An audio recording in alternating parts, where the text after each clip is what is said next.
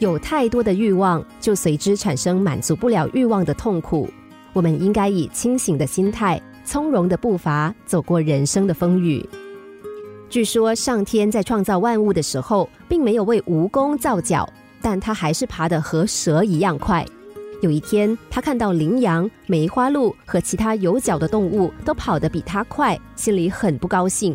他想，脚越多，当然跑得越快。于是他向上天祈祷说：“上天呐，我希望拥有比其他动物更多的脚。”老天爷答应了蜈蚣的请求，把好多好多的脚放在蜈蚣面前，任凭它自由取用。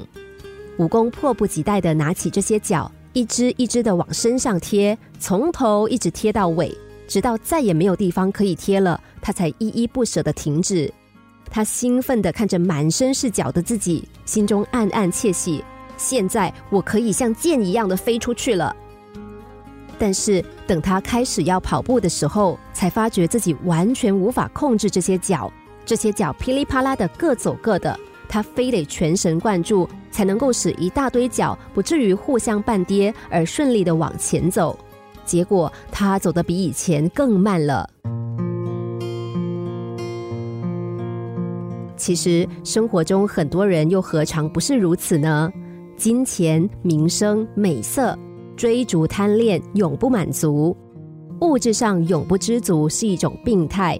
这种病态如果发展下去，就是贪得无厌。结局是自我毁灭。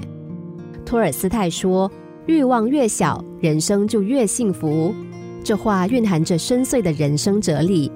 这是针对欲望越大，人越贪婪，人生越容易导致祸害而说的。的确，有了名利、金钱，可以使生活更加安定，也让生活变得多姿多彩。但有些人并不满足于此。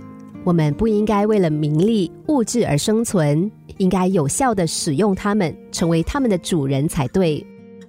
在日本众石亭中享有盛名的京都游科隆安寺的茶亭里，安放着一座唤作“敦”的石质洗手盆，在它的表面刻有“无为知足”的文字。由于人们的欲望是无边无际的，难免有扩大的倾向，所以应该约束它的界限，满足于目前所拥有的，心存感谢。